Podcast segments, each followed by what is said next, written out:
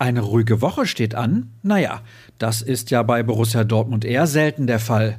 Auch wenn die Profis erst am Samstag wieder vor den Ball treten, würden die aktuellen Themen auch für zwei Folgen von BVB Kompakt reichen. Aber wir wollen es natürlich nicht übertreiben. Ihr habt ja sicher auch noch ein bisschen was zu tun an diesem Dienstag, an dem ich euch herzlich willkommen heiße. Ich bin Sascha Staat und freue mich, dass ihr dabei seid.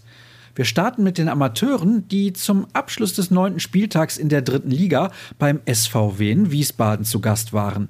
Der Ausflug in die hessische Landeshauptstadt wurde zum Erfolg, denn am Ende konnten die drei Zähler mit nach Hause genommen werden.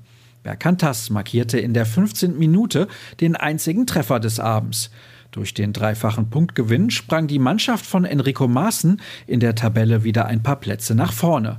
Der Aufsteiger liegt nun auf Rang 4 und hat wie die direkt davor platzierten Viktoria Köln und VfL Osnabrück 17 Zähler auf dem Konto. Von der U23 kommen wir wieder zu den Profis und schauen auf ein paar Zahlen zum spektakulären Sieg vom Sonntag gegen Union Berlin. Dadurch hat die Rose Elf nun saisonübergreifend satte elf der letzten zwölf Spiele in der Bundesliga gewonnen, zu Hause die letzten sieben.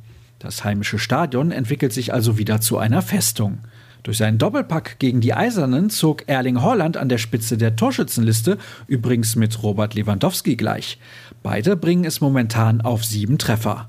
Zum 18. Mal war der Dortmunder Stürmer mindestens zweimal erfolgreich, obwohl er bislang erst 48 Mal in der Bundesliga zum Einsatz kam. Euch interessieren weitere Statistiken dieser Art, wie zum Beispiel, dass in Partien mit Dortmunder Beteiligung im Schnitt gut fünf Tore pro Begegnung fallen? Dann schaut auf unserer Internetseite vorbei und sucht dort nach den 09 Fakten. Weiter geht es mit einer interessanten Neuigkeit. Der Verein hat sich mit Sky Deutschland auf eine Kooperation geeinigt. Beide Partner werden für eine Laufzeit von mindestens vier Jahren zusammenarbeiten. So wird Sky auf seinen Plattformen zahlreiche clubspezifische Inhalte ausstrahlen. Ein Fanangebot soll außerdem weitere Abonnenten generieren. Das einzig wahre schwarz-gelbe Abo gibt es aber nach wie vor bei uns, so viel ist klar. Solltet ihr bereits zugeschlagen haben, könnt ihr den Plusartikel von Jürgen Kors lesen. Der Kollege hat sich mit den betont selbstkritischen Borussen auseinandergesetzt, die trotz des guten Starts in die Saison noch Luft nach oben sehen. Was passiert heute? Während die Mannschaft frei hat und vor den nächsten englischen Wochen ein wenig durchatmen kann, sind wir in der Redaktion gewohnt fleißig unterwegs. Ihr wisst ja, etwas zu berichten gibt es immer. Was genau, das erfahrt ihr dann im Laufe des Tages. Und damit sind wir mal wieder am Ende der Ausgabe angekommen. Ich hoffe, dass ihr euch bestens informiert fühlt. Wem das aber nicht ausreicht, gar kein Problem. Es gibt ja eine Alternative, die heißt ruhrnachrichten.de und steht euch jederzeit zur Verfügung.